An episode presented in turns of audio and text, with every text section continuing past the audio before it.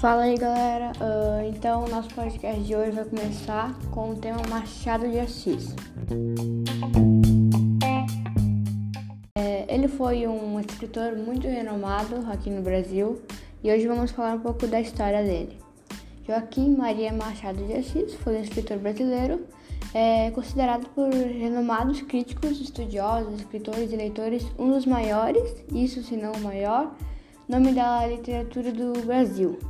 Ele nasceu em uma família carente, mais letrada e por isso, mesmo sem frequentar a escola né, naquela época, era capaz de ler e escrever. Descendente dos negros, gago e epilético, ele conseguiu grande ascensão na vida e carreira, tendo sido oficial da Ordem da Rosa, além de ter ocupado outros cargos políticos.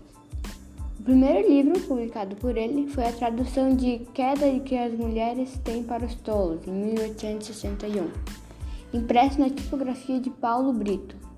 Em 1862, era censor teatral, cargo não remunerado, mas que lhe dava ingresso livre nos teatros.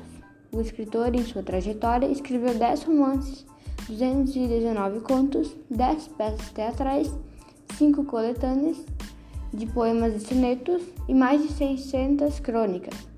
Suas primeiras produções foram editadas por Paulo Brito e mais tarde por Baptiste Louis Garnier. Porém, sua maior e importante obra, que é considerada a clássica da literatura brasileira, foi publicada pela primeira vez em 1899, que era Dom, Dom Casmurro. É uma das grandes obras de Machado de Assis e confirma o olhar certeiro, certeiro do crítico, que o autor estendia sobre toda a sociedade brasileira.